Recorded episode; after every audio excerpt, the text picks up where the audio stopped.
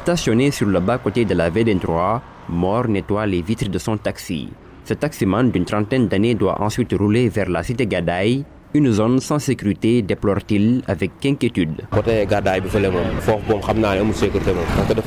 Il fait très sombre à hauteur de la cité Gadaï. Il n'y a pas de lumière et en cas de panne, nous pouvons rencontrer des difficultés. En plus, il y a des nids de poules sur les ponts. Cela peut causer du mal à ceux qui ne maîtrisent pas cette route. À Camberen, les populations se désolent des agressions récurrentes sur la VD3 installé sur sa moto, Doucouré parle de l'absence des forces de l'ordre. Il n'y a pas de sécurité ici car on ne voit aucun agent de la circulation. En plus, les gens déambulent sans être contrôlés ni surveillés. On sent un danger réel.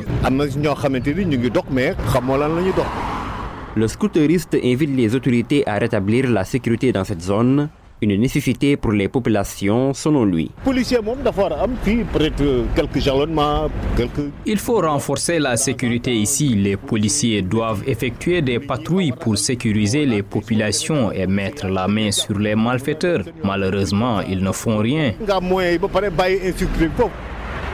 La veille de la Corité, un jeune homme d'une trentaine d'années a été agressé sur la VDN3 à hauteur de Amo 4, un acte dénoncé avec vigueur par les habitants.